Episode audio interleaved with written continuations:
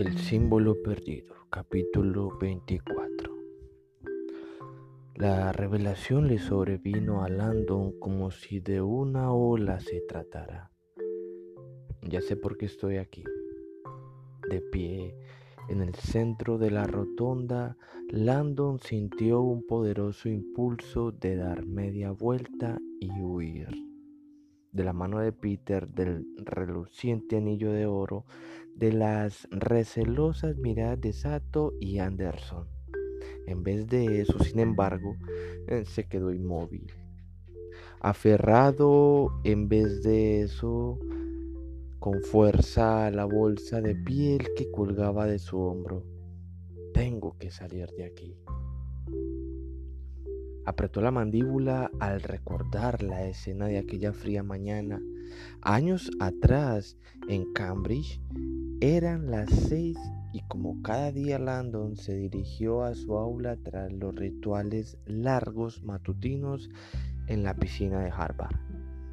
Los familiares olores de la tiza y la calefacción le dieron la bienvenida al cruzar el umbral. Cuando se dirigía hacia su escritorio, sin embargo, algo le hizo detenerse de golpe. Había alguien esperándolo, un elegante caballero de rostro aquilino y unos majestuosos ojos grises. Peter, Landon se lo quedó mirando sobresaltado. La blanca sonrisa de Peter Solomon resplandeció en medio de la tenue luz del aula. Buenos días, Robert.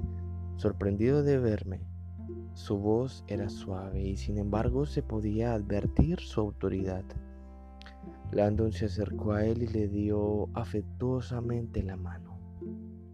¿Qué diablos estás haciendo? Un sangre azul de Yale en el campus carmesí antes del amanecer.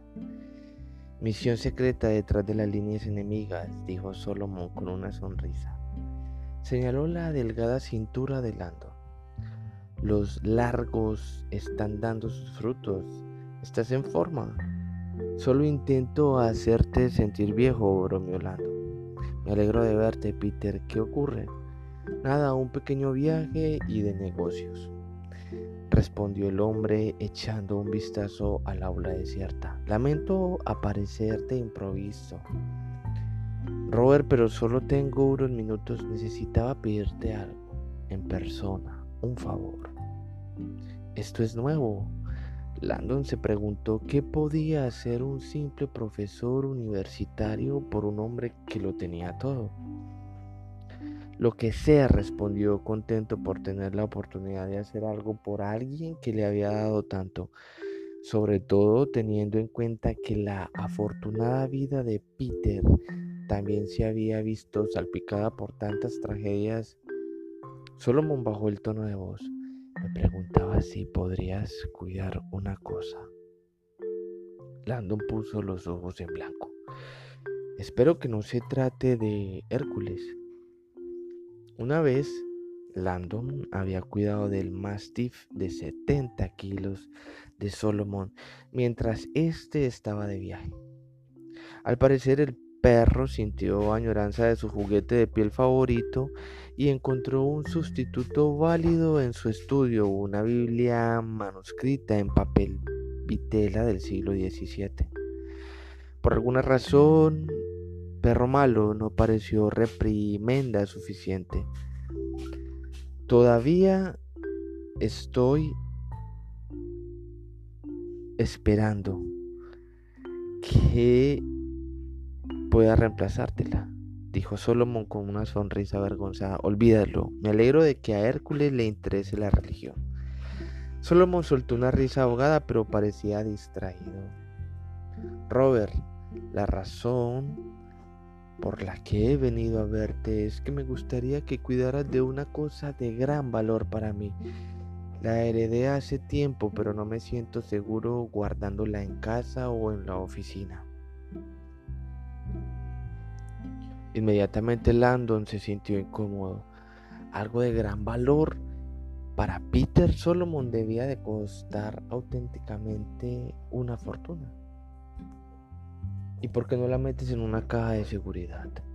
No tiene tu familia participación en la mitad de los bancos de Norteamérica. Eso implicaría papeleo y empleados de banca. Preferiría un amigo de fiar y sé que sabes guardar secretos. Solomon metió una mano en el bolsillo y extrajo un pequeño paquete que entregó a Landon. Teniendo en cuenta el teatral preámbulo, Landon esperaba algo más espectacular. El paquete era una pequeña caja en forma de cubo de unos 5 centímetros de alto, envuelta en un desvaído papel marrón y atada con un cordel. Al tenor de su peso y su tamaño, supuso que debía de contener una piedra o un metal. ¿Es esto? Landon dio vuelta a la caja en sus manos, advirtiendo que el cordel había sido fijado con un sello de cera como si fuera un antiguo edicto. En el sello se podía ver el relieve de un fénix bicéfalo con el número 33 en el pecho, el tradicional símbolo del grado más alto de la francmasonería. Pero bueno, Peter, dijo Landon con una sonrisa torcida en el rostro. Eres el venerable maestro de una logia masónica, no el papá. Ahora señas paquetes con tu anillo. Solomon bajó la mirada a su anillo de oro y se rió entre dientes. No he sido yo quien ha sellado este paquete, Robert. Lo hizo mi abuelo hace casi un siglo. Landon levantó de golpe la cabeza. ¿Cómo? Solomon mostró su anillo. Este anillo masónico era suyo.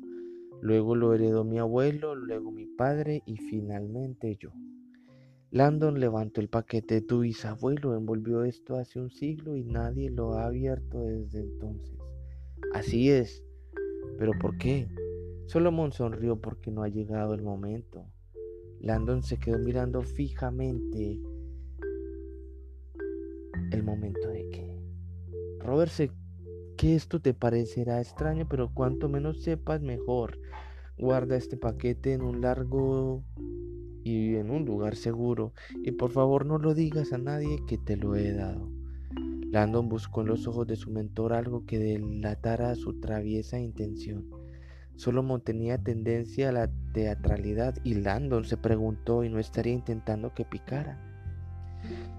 Peter, ¿no será esta una inteligente estratagema para hacerme pensar que me has confiado una especie de antiguo secreto masónico, despertarme curiosidad y que decida unirme?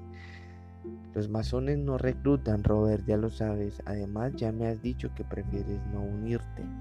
Eso era cierto. Landon sentía un gran respeto por la filosofía y el simbolismo masónicos, pero había decidido no iniciarse. Los votos de secretismo de la orden le impedirían hablar de la francmasonería a sus alumnos.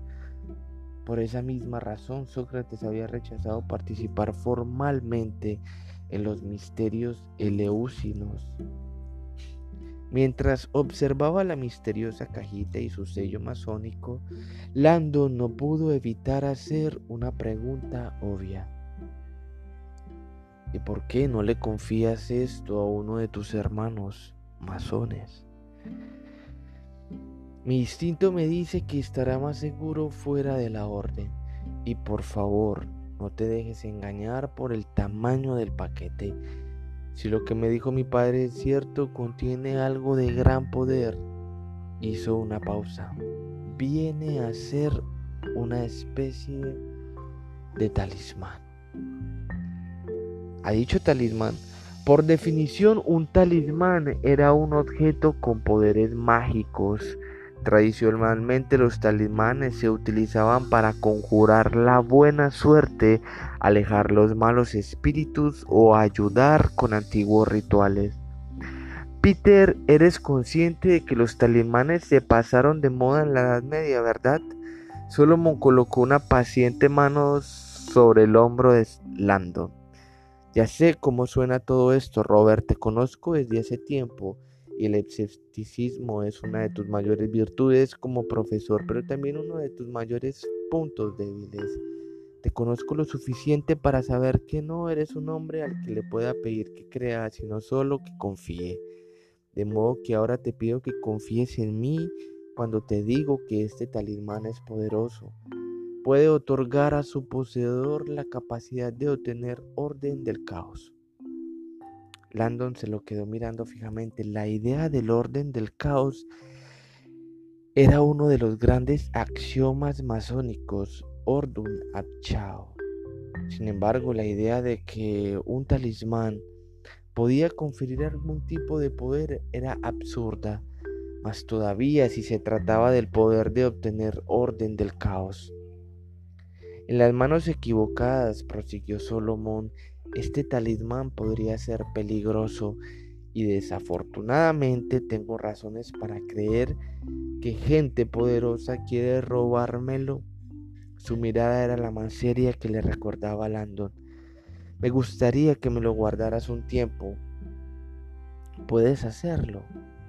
Esa noche Landon se sentó a solas a la cocina con el paquete e intentó imaginar qué podía haber dentro. Al final lo achacó toda la excentricidad de Peter y guardó el paquete en la caja fuerte de la biblioteca para finalmente olvidarse de su existencia. Hasta esa mañana, la llamada del hombre con acento sureño. Ah, profesor, casi me olvido, dijo el asistente tras darle los detalles del viaje a Washington. El señor Solomon quería pedirle una cosa. Sí, respondió Landon con la mente ya puesta en la conferencia que había aceptado dar. Me ha dejado aquí una nota para usted. El hombre empezó a leer con dificultad como si estuviera intentando descifrar la letra de Peter. Por favor, pídale a Robert que traiga el pequeño paquete sellado. El hombre se detuvo. ¿Sabe de qué está hablando? Landon recordó entonces la pequeña caja que había estado guardando en su caja fuerte todo ese tiempo. Pues sí, sea que se refiere Peter. ¿Y puede traerlo? Claro que sí, dígale a Peter que lo llevaré. Fantástico, el asistente parecía aliviado. Disfruta de su charla de esta noche. Buen viaje. Antes de salir de casa, Landon había cogido el paquete del fondo de su caja fuerte y lo había metido en su bolsa. Ahora en el Capitolio Landon solo tenía una certeza. A Peter Solomon le horrorizaría saber que hasta qué punto le había fallado.